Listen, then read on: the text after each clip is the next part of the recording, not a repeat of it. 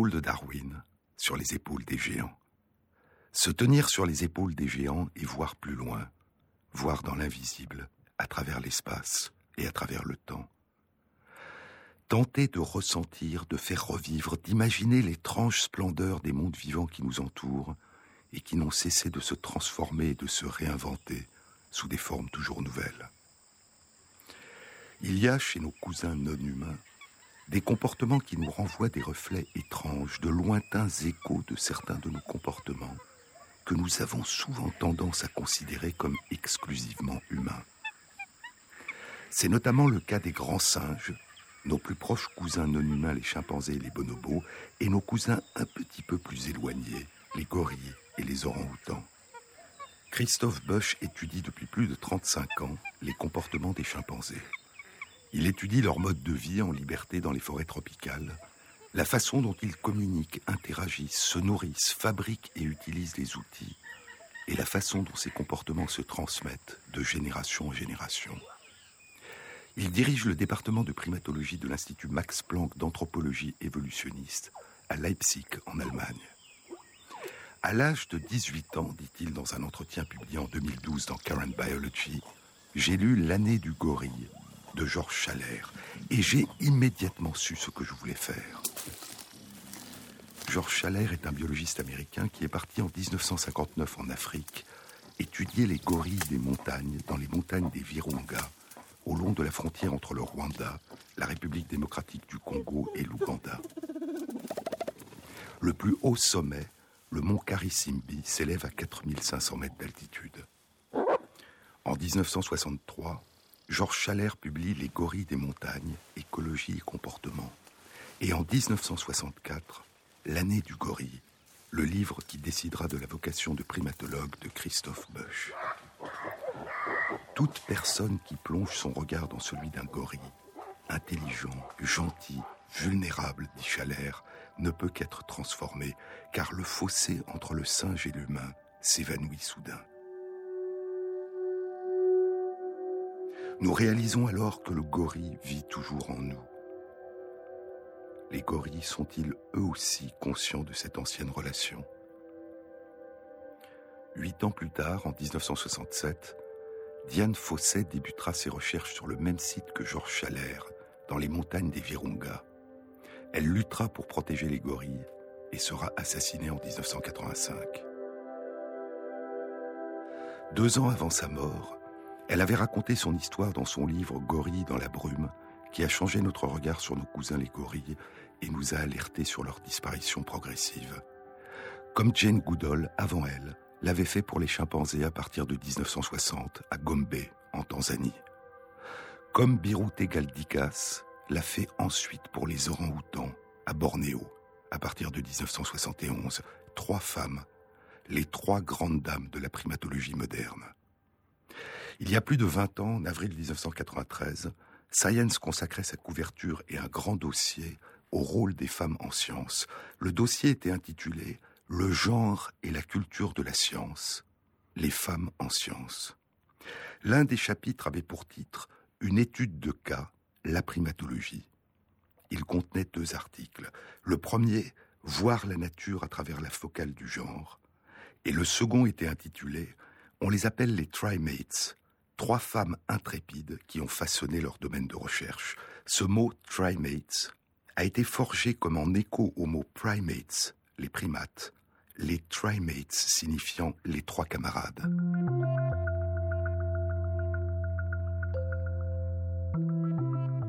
En 1959, écrit Virginia Morel, quand Irvine Devore, alors étudiant en thèse à l'université de Chicago, décida d'aller étudier les babouins olives dans le parc de Nairobi au Kenya, la primatologie était un domaine de recherche encore jeune, tellement jeune que les résultats obtenus par Devore au cours de ses 11 mois de recherche sur le terrain orientèrent l'ensemble de la primatologie autour de la notion que l'aspect le plus important de la vie sociale des primates était ce que faisaient les mâles. Mais Devore n'avait pas vu que les mâles voyagent de groupe en groupe et que la stabilité sociale du groupe dépend des femelles. Était-ce de la malchance ou était-ce parce qu'il ne s'intéressait pas au rôle que jouaient les femelles dans la collectivité?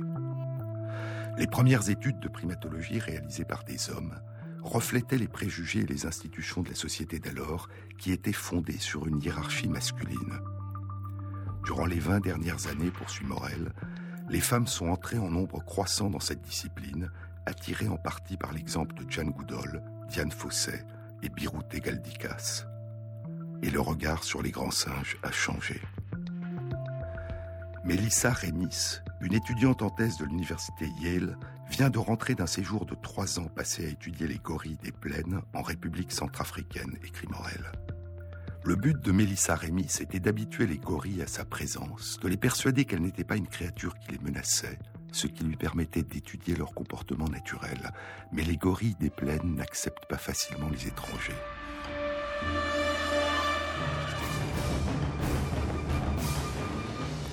Les mâles de 200 kilos la chargeaient en hurlant. Mélissa Rémy s'accroupissait alors et se cramponnait à un tronc d'arbre, priant pour avoir le courage de ne pas partir en courant, ce qui détruirait des mois d'un travail patient. C'est comme un mur sonore qui se précipite sur vous, dit-elle. Vous faites tout ce que vous pouvez pour ne faire aucun mouvement. Vous vous agrippez à un tronc d'arbre et vous vous dites encore et encore ne bouge pas, ne bouge pas, ne bouge pas. Lors de ces épreuves qui survenaient souvent, Mélissa Rémis tirait ses forces de deux modèles. Je savais que je pouvais le faire, dit-elle, parce que Jane et Diane l'avaient fait avant moi. Jane et Diane, poursuit Morel, sont Jane Goodall et Diane Fosset qui, avec leurs collègues Birute Galdikas, ont été appelées les Trimates, les mères fondatrices de la primatologie moderne. Sans elles, dit Mélissa Rémis, je ne pense pas que j'aurais pu accomplir mon rêve. Et Rémis n'est pas la seule femme qui a été encouragée par Goodall, Fosset et Galdikas à accomplir son rêve.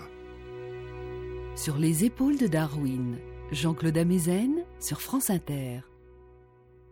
La primatologie en Amérique du Nord, qui était il y a 20 ans une discipline exclusivement masculine, est devenue un domaine de recherche qui implique aujourd'hui, en 1993, écrit Morel, plus de 50% de femmes. C'est la méthode de recherche de Jane Goodall, Diane Fosset et Birute Galdikas, vivre avec les primates, avec les chimpanzés, avec les gorilles, avec les orang-outans, qui a ouvert les yeux de leurs collègues masculins.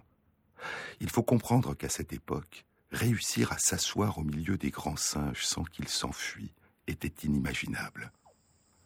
Birute Galdikas a passé 11 ans dans la forêt tropicale de Bornéo avant de réussir à habituer un orang-outan à sa présence. Le célèbre anthropologue, paléontologue et archéologue Louis Leakey les avait toutes les trois encouragés et aidés à étudier le mode de vie des grands singes dans leur environnement naturel. Et ces trois grandes dames les Trimates, ont aussi été appelés Leakey's Angels, les anges de Louis Leakey.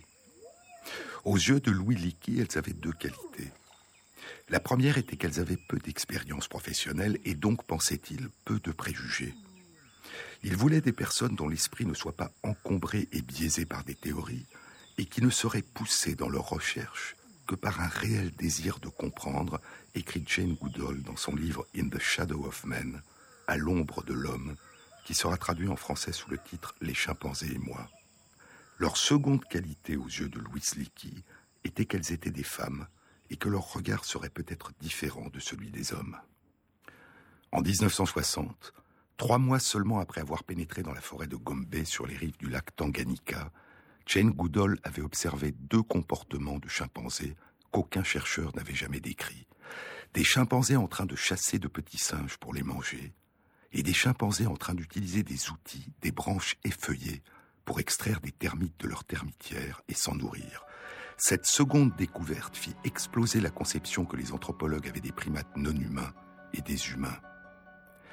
J'étais présente au colloque scientifique à Londres en 1962, où Jane, revenue pour la première fois d'Afrique, fit cette annonce étonnante concernant la fabrication d'outils par les chimpanzés dans la nature, dit Alison Jolie, une primatologue de l'université Princeton.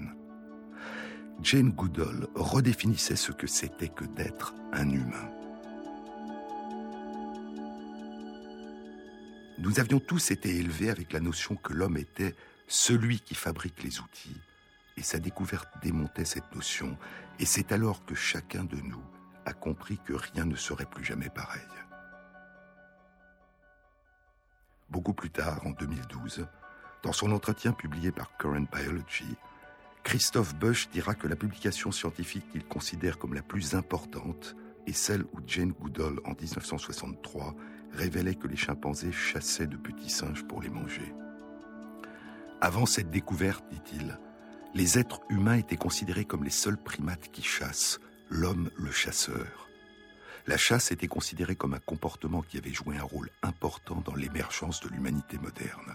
Les découvertes de Jane Goodall soulignaient l'importance des observations réalisées dans la nature par rapport aux idées préconçues ou aux observations faites sur des animaux en captivité. Les trois grandes dames n'ont pas seulement révolutionné les recherches en primatologie, elles ont aussi chacune lutté pour la protection des grands singes et pour une cohabitation harmonieuse entre l'humanité et ses plus proches cousins non humains. Et, dit Georges Chalère, peut-être que le plus important, c'est qu'elles nous ont appris que les grands singes sont de véritables individus avec une véritable personnalité. Elles nous ont donné une empathie pour nos plus proches parents et en fin de compte, c'est la seule chose qui pourra les sauver.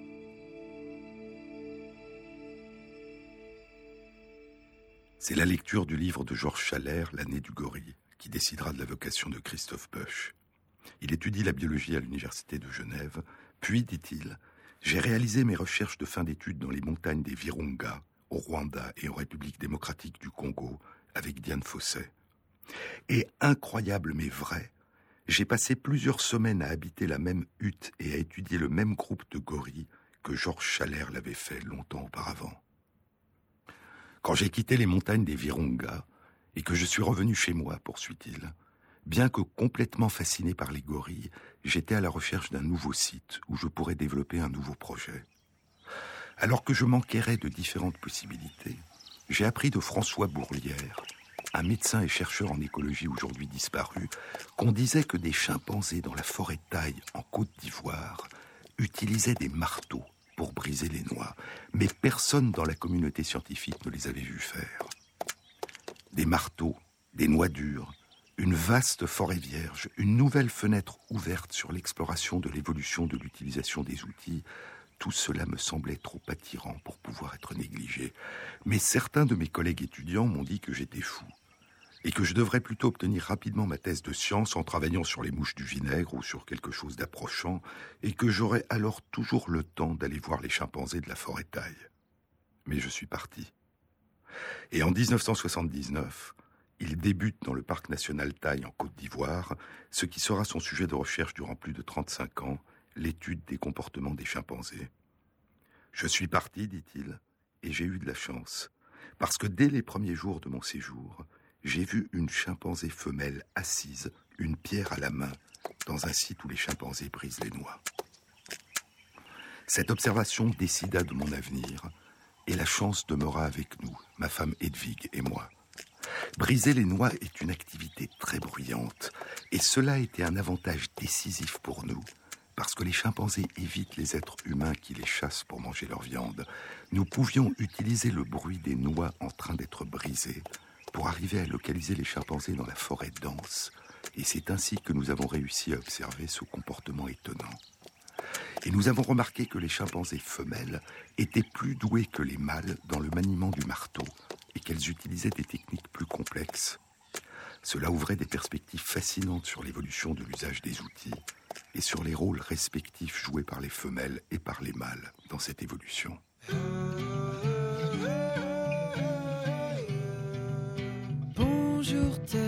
Écoute, je me perds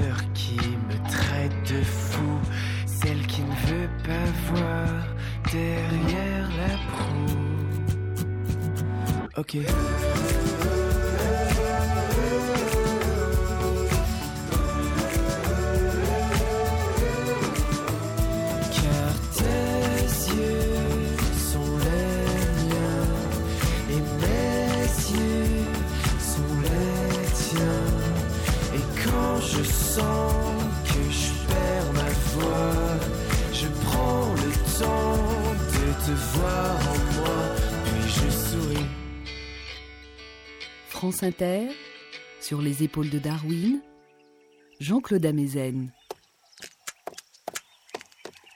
Les chimpanzés brisent la coque très dure des grosses noix dont ils se nourrissent en plaçant les noix sur des enclumes de pierre et en les frappant avec des marteaux de pierre ou de bois.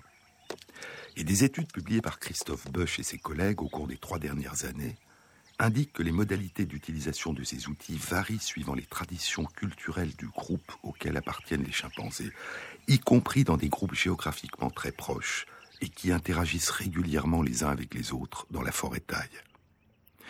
Dans le dossier Nos cousins les grands singes que vient de publier le magazine pour la science, il y a un article de Christophe Bush intitulé Les chimpanzés, des grands singes pétris de culture. Un des exemples classiques des comportements culturels que les chimpanzés apprennent en imitant les membres de leur groupe, écrit-il, est la pêche aux fourmis maniants. Elles sont nombreuses dans les forêts tropicales africaines et y vivent en colonies de plus d'un million d'individus dans des nids souterrains. Pour éviter les morsures douloureuses des soldats qui protègent l'entrée des nids, les chimpanzés utilisent des baguettes pour pêcher les soldats qui montent sur la tige de bois. Ces baguettes sont de fines branches que les chimpanzés ont effeuillées et qui sont de longueur et d'épaisseur différentes suivant la culture à laquelle ils appartiennent. Les chimpanzés attendent que les fourmis montent sur la baguette et ensuite, poursuit Bush, les gestes ne sont pas les mêmes. Les chimpanzés de la forêt du parc national de Taille, en Côte d'Ivoire, ingèrent directement les fourmis en portant la baguette à leur bouche, alors que les chimpanzés du parc national de Gombe, en Tanzanie, les prélèvent avec la main qui ne tient pas la baguette. Dans le triangle de Goualougou, au nord du Congo, les chimpanzés utilisent d'abord une première baguette pour désorganiser les soldats qui protègent la fourmilière. Puis ils utilisent une deuxième baguette pour faire monter les fourmis qu'ils prélèveront ensuite à la main, comme les chimpanzés de Gombe. À Bossou, en Guinée, les chimpanzés utilisent deux types de baguettes de longueur différentes, les unes pour pêcher les fourmis à l'intérieur de leur fourmilière, et les autres pour pêcher des fourmis dans les colonnes de fourmis qui se déplacent en expédition. Les chimpanzés utilisent aussi différents outils pour prélever le miel des abeilles. Je me souviens très bien, dit Christophe Bush dans son entretien publié dans Current Biology, je me souviens très bien du jour, il y a quelques années de cela, dans le parc national de Loango, au Gabon, où j'ai vu pour la première fois des chimpanzés utiliser des outils pour extraire du miel des profondeurs du sol. C'était une performance dont on ne pensait pas que les chimpanzés étaient capables. Suivant les régions où ils vivent, en plus d'une baguette ou collecteur de miel, les chimpanzés utilisent différents outils pour voler leur miel aux abeilles. Un pilon pour casser l'entrée du nid d'abeilles, un perforateur du sol, comme l'avait observé Bush à Luango au Gabon, ou un agrandisseur de la chambre à miel. Les chimpanzés utilisent aussi des éponges de feuilles pour recueillir l'eau présente dans des trous dans le tronc d'un arbre, trous qui sont trop étroits pour y faire pénétrer leurs mains. Ils mâchent une poignée de feuilles, puis plongent du bout des doigts dans le trou la boule de feuilles qui va s'imbiber d'eau. Et dans la réserve naturelle de Toro Semliki, en Ouganda, les chimpanzés creusent dans le sol un puits avec leurs mains avant d'y plonger les éponges de feuilles pour récupérer l'eau présente sous le sol. Lors de mon dernier séjour en Afrique auprès d'une autre population de chimpanzés en Guinée, dit Bosch, j'ai vu pour la première fois des chimpanzés utiliser de fines baguettes pour pêcher des algues au fond des rivières. Après plus de 33 ans de recherche avec les chimpanzés, je découvre toujours des comportements nouveaux.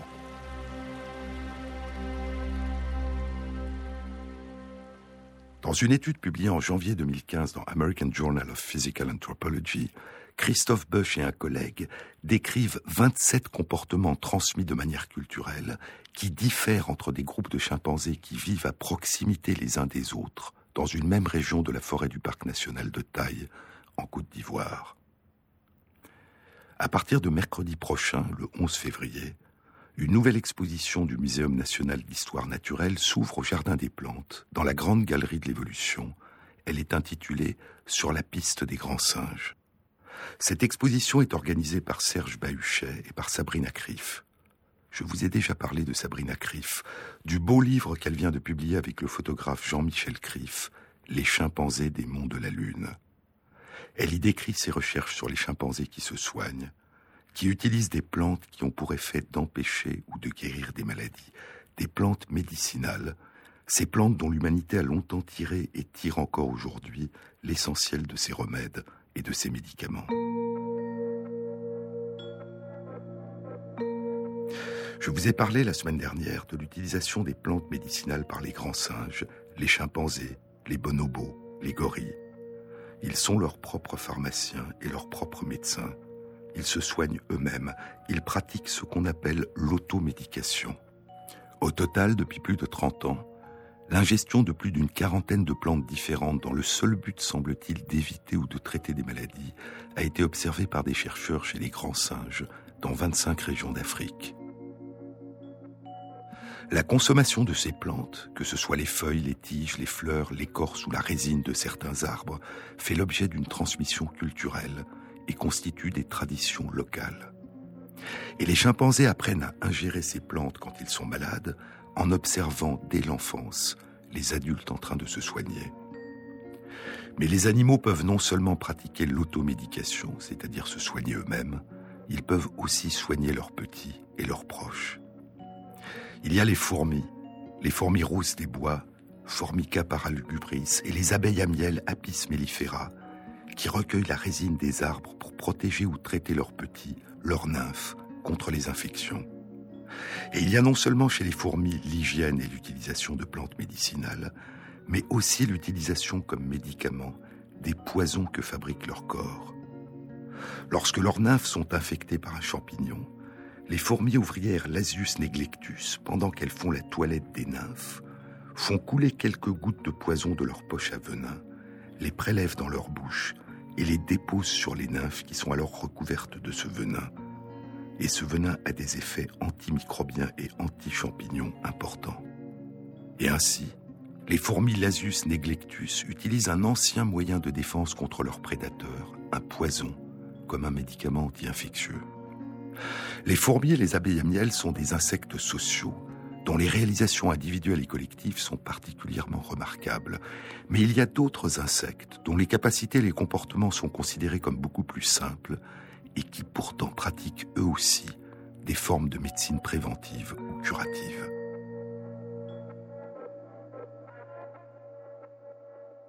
Je vous ai parlé des pratiques d'automédication par les chenilles de papillons de nuit Gramia incorrupta. Quand des insectes parasites, de petites mouches taquinidées, pondent leurs œufs sur elles, les chenilles se soignent en augmentant leur consommation de certaines composantes médicinales des plantes.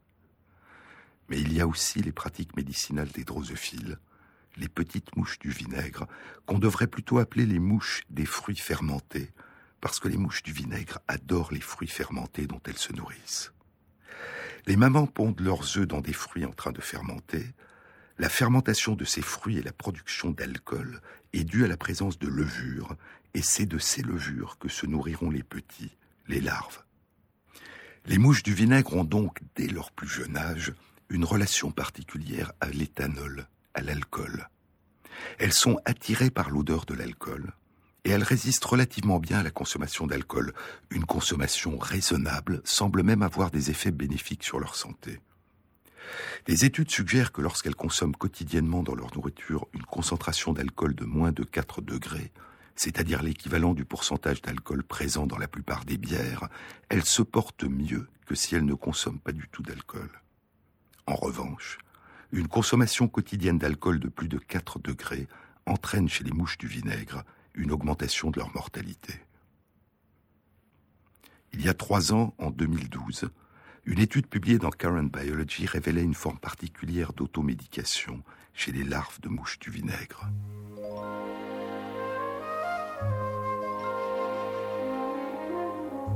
I have given you my true love, but you love a new love. What am I supposed to do now with you? You're through now. You'll be on your merry way. And there's only this to say.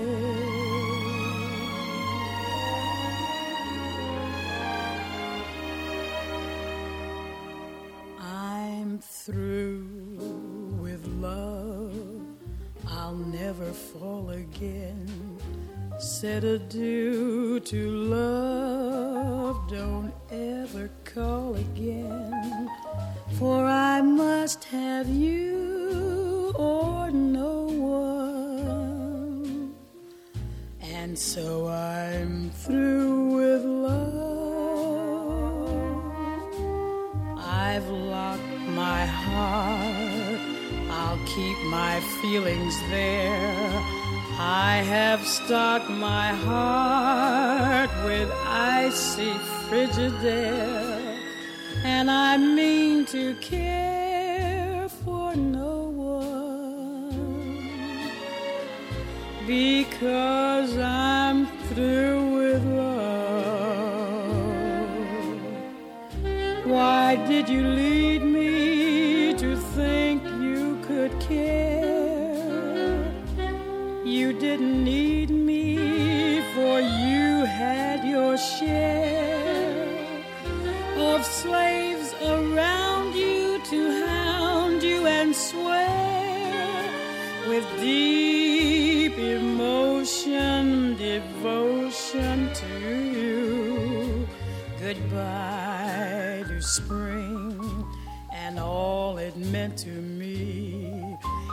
can never bring the thing that used to be.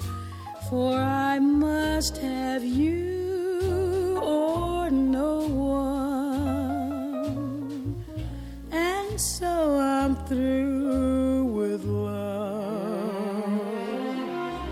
Why did you lead me to think you could care? You didn't need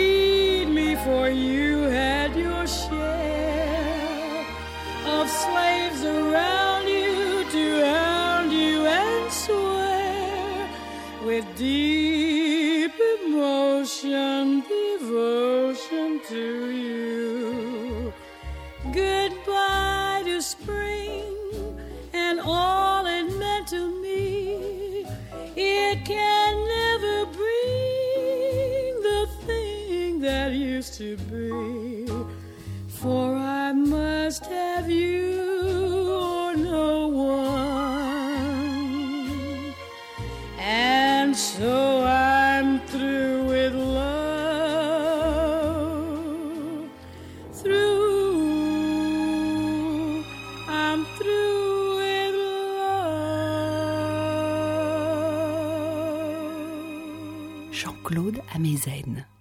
L'étude sur l'automédication par les larves de mouches du vinaigre a été publiée il y a trois ans dans Current Biology et avait été réalisée par Todd Schlenke et deux de ses collègues du département de biologie de l'université Emory à Atlanta, aux États-Unis. Les petits des mouches du vinaigre, quand ils sont au stade de larve avant de se transformer en nymphes, sont la cible de guêpes parasites de la famille des Figitidés et de la famille des Braconidés qui pondent leurs œufs à l'intérieur de leur corps où les petits de guêpes grandiront en les dévorant de l'intérieur. Les chercheurs ont exploré les interactions entre deux espèces de guêpes parasites de la famille des Figitidés, Leptopilina boulardi et Leptopilina heterotoma, et les larves de Drosophila melanogaster, la petite mouche du vinaigre aux yeux rouges et au ventre noir, dans un environnement contenant de l'alcool. Lorsque les larves de drosophile se développent dans une nourriture contenant de l'alcool à 6 degrés, comme un fruit fermenté dans lequel les levures ont produit une grande quantité d'alcool, les guêpes parasites pondent moins souvent et pondent beaucoup moins d'œufs que quand les larves de drosophile sont dans un environnement sans alcool. L'étude indique aussi que pour les larves de drosophile dans lesquelles les guêpes ont pondu leurs œufs, la présence d'alcool à 6 degrés dans leur nourriture accroît fortement leur capacité de survie en permettant leur métamorphose et leur éclosion et en entraînant la mort des parasites. Mais le résultat le plus surprenant de l'étude est que lorsque les larves de drosophile ont été parasitées par des guêpes, elles augmentent leur consommation d'alcool tout en restant en dessous des doses qui seraient toxiques pour elles. Elles pratiquent donc une forme d'automédication en se prescrivant une dose plus importante d'alcool. Un an plus tard, en 2013, la même équipe de chercheurs de l'université Emory, animée par Todd Schlenke, publiait dans Science une suite étonnante à cette étude. Les chercheurs avaient exploré le comportement des futures mamans drosophiles de l'espèce Drosophila melanogaster en présence de guêpes parasites. Ils avaient placé des futures mamans mouches du vinaigre qui s'apprêtaient à pondre en présence de guêpes parasites femelles de l'espèce Leptopilina heterotoma. Ils ont mis à la disposition des futures mamans mouches du vinaigre de tout petits plats de nourriture contenant de l'alcool à 6 degrés ou de tout petits plats de nourriture dépourvus d'alcool. En l'absence de guêpes parasites femelles, les mamans mouches du vinaigre pondaient principalement dans la nourriture dépourvue d'alcool. Mais lorsqu'elles étaient en présence de guêpes parasites femelles, les mamans mouches du vinaigre préféraient nettement pondre dans la nourriture riche en alcool. Et comme les chercheurs l'avaient découvert dans leur précédente étude, lorsque les mamans mouches du vinaigre ont pondu en présence de guêpes parasites femelles dans de la nourriture contenant de l'alcool à 6 degrés, la survie des œufs puis des petits qui se développent jusqu'à leur éclosion est nettement augmentée et la plupart d'entre eux sont guéris de leurs parasites. La présence d'alcool et l'ingestion d'alcool par les petits les a protégés contre les parasites. Mais lorsque les larves se développent dans de la nourriture contenant de l'alcool à 6 degrés alors qu'il n'y a pas de guêpes parasites femelles, la mortalité des petits est plus importante que chez les petits qui se développent dans la nourriture non alcoolisée. En d'autres termes, le médicament, l'alcool qui protège contre les parasites, a des effets indésirables importants en l'absence de parasites. Et ainsi, en présence de guêpes parasites, les futures mamans mouches du vinaigre choisissent le plus souvent d'appliquer à leurs petits une approche médicale en les exposant à un toxique qui a des effets secondaires graves, mais qui les protégera contre les parasites. Les chercheurs ont alors élargi la palette de choix des futures mamans mouches du vinaigre en leur donnant la possibilité de pondre dans de la nourriture sans alcool et de la nourriture contenant différentes concentrations d'alcool. En l'absence de guêpes parasites femelles, les futures mamans préféraient nettement pondre dans de la nourriture contenant une concentration modérée d'alcool 3 degrés, qui ne présente pas de risque toxique pour leurs petits et qui améliore leur développement, un tout petit peu d'alcool, mais pas trop. En présence de guêpes parasites femelles, les futures mamans préféraient nettement pondre dans la nourriture contenant de l'alcool aux concentrations les plus élevées que leur ont fournies les chercheurs, 12 à 15 degrés, qui correspondent aux concentrations les plus élevées que l'on peut trouver dans les fruits fermentés dans la nature. En d'autres termes, devant la menace qui plane sur leurs futurs petits, elles choisissent la dose la plus élevée, à la fois la plus protectrice, mais aussi la plus toxique. Quel est le degré de finesse? Quelle est la précision de cette évaluation du danger par les futures mamans? L'étude indique que les futures mamans, quand elles sont en présence de guêpes parasites femelles Leptopilina heterotoma, qui constituent une grave menace pour leurs petits, choisissent de pondre leurs œufs dans une nourriture contenant une concentration importante d'alcool. Mais elles ne font pas ce choix lorsqu'elles sont en présence de guêpes parasites mâles de la même espèce ou de nymphes de guêpes parasites qui ne présentent aucune menace pour leurs petits. Leur capacité d'évaluation du danger est donc très fine, et cette capacité ne concerne pas seulement les guêpes parasites Leptopilina heterotoma de la famille des Figitidés. L'étude indique que les mamans mouches du vinaigre ont la même réponse face à des guêpes parasites femelles appartenant à une autre espèce de la famille des Figitidés, Leptopilina boulardi, et face à des guêpes parasites femelles de deux autres espèces, Apharereta et Asobaratabida, qui appartiennent à une autre famille de guêpes parasites, la famille des braconidés. Comment les mamans mouches du vinaigre arrivent-elles à identifier les guêpes parasites appartenant à au moins quatre espèces différentes alors qu'elles ne les ont jamais vues auparavant? Et comment réussissent-elles à faire la différence entre les dames guêpes et les messieurs guêpes? Est-ce grâce à leur odorat ou est-ce grâce à leur vue? Une série d'expériences révèle que c'est par la vue qu'elles peuvent ainsi identifier le danger pour leurs petits. Les mouches du vinaigre appliquent un traitement médical à leurs petits après avoir vu des parasites. Tel était le titre de l'étude. Et les chercheurs se sont également posé une autre question. Ils ont mis les futures mamans mouches du vinaigre en présence de guêpes parasites femelles, puis ils ont retiré les guêpes. Et quatre jours plus tard, les futures mamans mouches du vinaigre continuaient à préférer nettement pondre leurs œufs dans de la nourriture contenant de l'alcool à 6 degrés. Et ainsi, les futures mamans sont capables d'inscrire ce danger dans leur mémoire et de modifier leur comportement en fonction du souvenir qu'elles conservent de l'existence passée de ce risque dans leur environnement. Un souvenir qui persiste durant quatre jours est un souvenir qui s'est inscrit dans la mémoire à long terme, surtout si l'on pense que la durée de vie de la mouche du vinaigre, Drosophila melanogaster, n'est en moyenne que d'un peu plus d'un mois.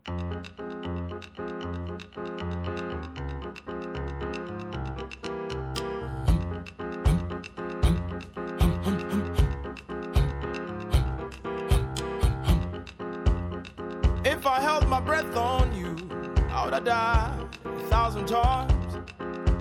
And if chewing was to show you how much I kid, I'll probably be wearing dentures by now.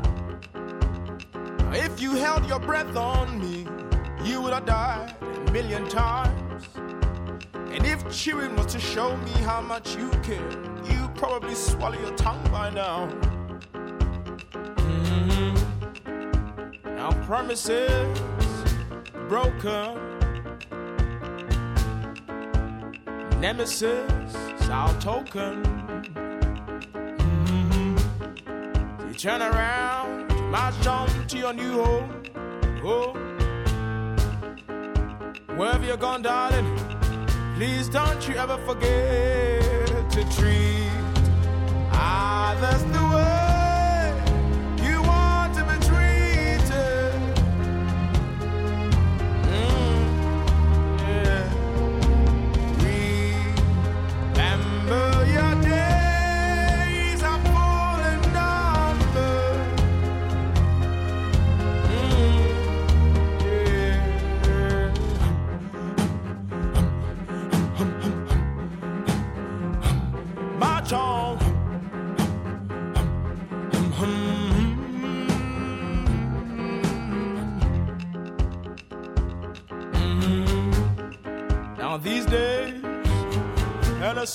dries my veins as our Genesis smiles back at me. Now heresy might be a new faith, faith. Whatever you've chosen to believe in, darling, don't you ever forget to treat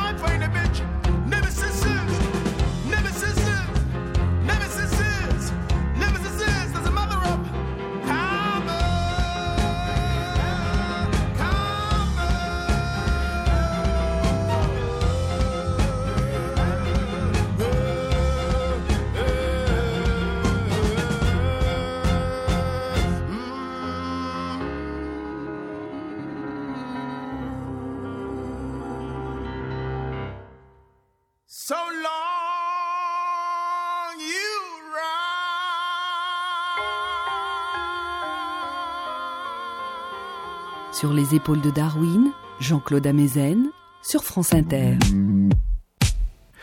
Est-ce que ces étonnantes capacités innées sont une particularité des mouches de l'espèce Drosophila melanogaster, l'un des animaux les plus étudiés au laboratoire par les chercheurs dans le monde, depuis qu'au tout début du XXe siècle, le généticien Thomas Henry Morgan à l'Université Columbia à New York a commencé à l'utiliser pour déchiffrer les mystères de l'hérédité? Dans leur étude publiée il y a deux ans dans Science, Todd Schlenke et ses collègues ont étudié le comportement de ponte de futures mamans appartenant à six autres espèces de drosophiles en présence et en l'absence de guêpes parasites femelles. Et ils ont découvert que les mamans de trois espèces sur les six, Drosophila simulans, Drosophila hidei et Drosophila virilis, avaient le même comportement que les mamans Drosophila melanogaster. En présence de guêpes parasites femelles, elles pondaient leurs œufs dans de la nourriture contenant une concentration importante d'alcool. En revanche, les mamans appartenant aux trois autres espèces sur les six étudiées pondaient dans de la nourriture dépourvue d'alcool, même lorsqu'elles étaient mises en présence de guêpes parasites femelles. L'étude indique que ces drosophiles sont extrêmement sensibles aux effets toxiques de l'alcool, alors que ce n'est pas le cas des trois autres espèces qui, comme Drosophila melanogaster, résistent davantage aux effets toxiques de l'alcool. Les chercheurs concluent que l'utilisation de l'alcool comme médicament protégeant les petits des guêpes parasites a évolué à plusieurs reprises dans la grande famille des mouches du vinaigre et que cette évolution s'est faite parallèlement à l'évolution de la résistance à l'alcool et à ses effets toxiques.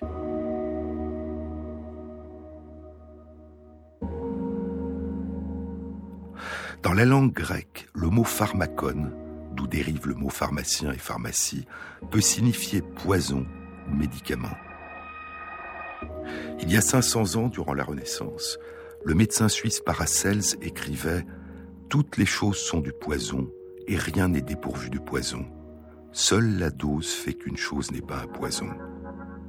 En d'autres termes, pour pouvoir utiliser un médicament, il faut d'abord pouvoir le supporter.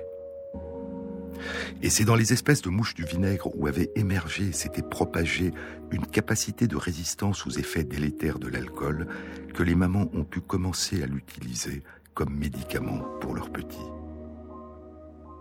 Ces découvertes auraient peut-être apporté un certain réconfort à Darwin, car l'existence de cette forme terrible de parasitisme était l'une des raisons, disait-il, qu'il avait conduit, lui, l'ancien étudiant en théologie, à perdre la foi en un créateur tout-puissant et bienveillant. À l'origine de sa perte progressive de la foi, il y a bien sûr son élaboration de la théorie de l'évolution du vivant qui a profondément changé son regard sur le monde.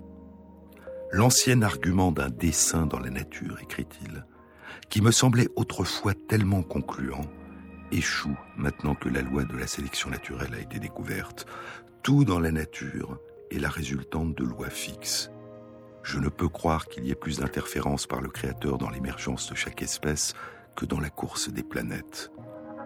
Et il ajoute, cet univers immense et merveilleux, qui inclut l'homme avec sa capacité à plonger son regard loin dans le passé et loin dans l'avenir, est le résultat du hasard aveugle et de la nécessité.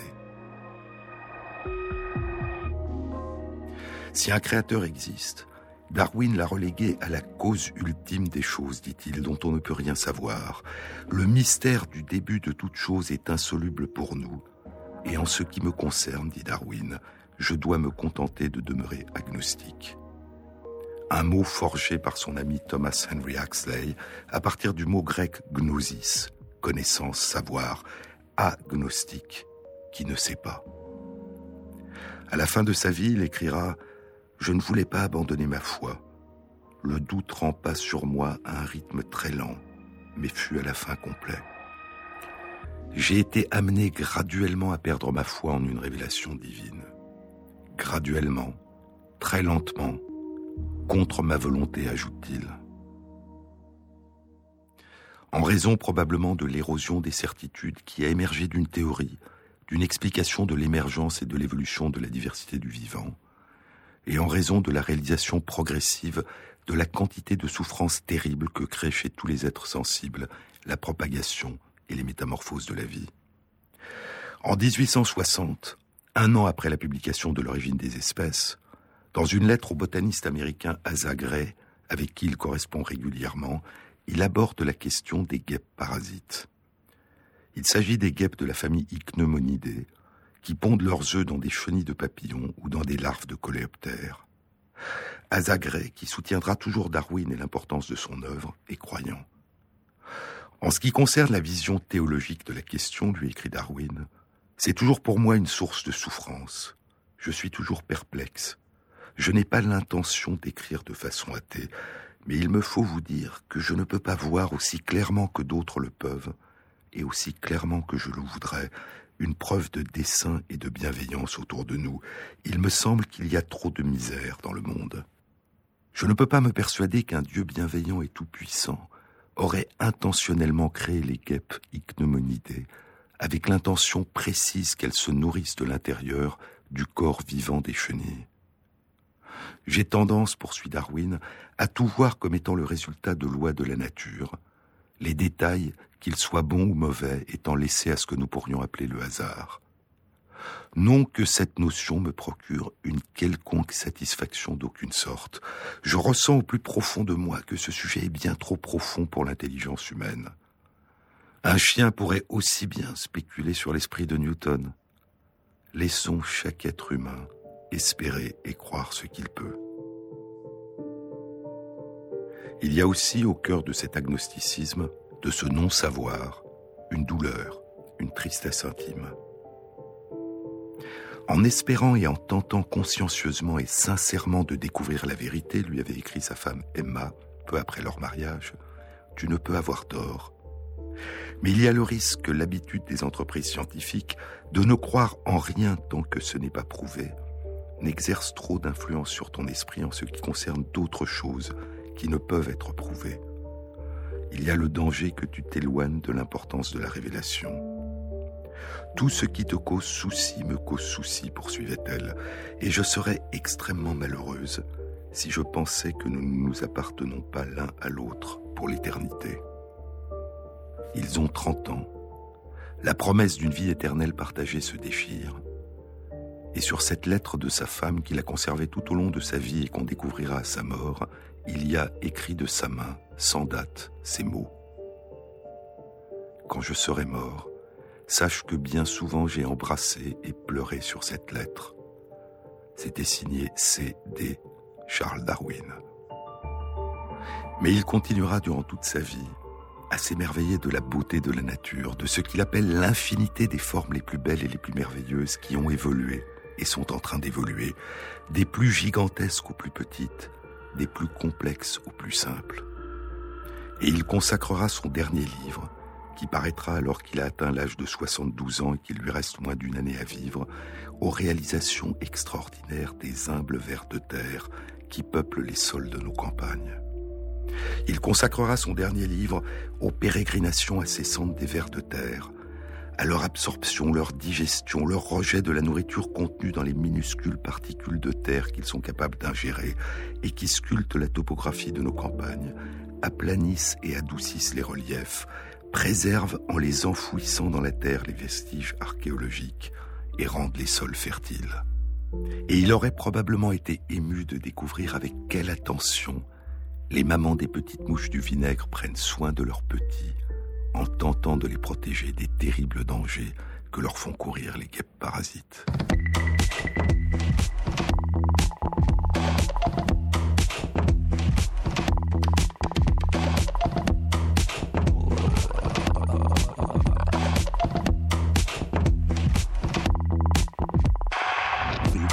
Cette émission a été réalisée par Christophe Imbert avec à la prise de son Éric Morin, au mixage Anne-Laure Cochet et Jean-Baptiste Audibert pour la programmation des chansons. Et merci à Christophe Magère qui met en ligne sur la page de l'émission Sur les épaules de Darwin, sur le site franceinter.fr, les références aux articles scientifiques et aux livres dont je vous ai parlé. Et après le journal de midi, vous retrouverez Philippe Meyer. La prochaine fois, je vous le chanterai. Bon week-end à tous. À samedi prochain.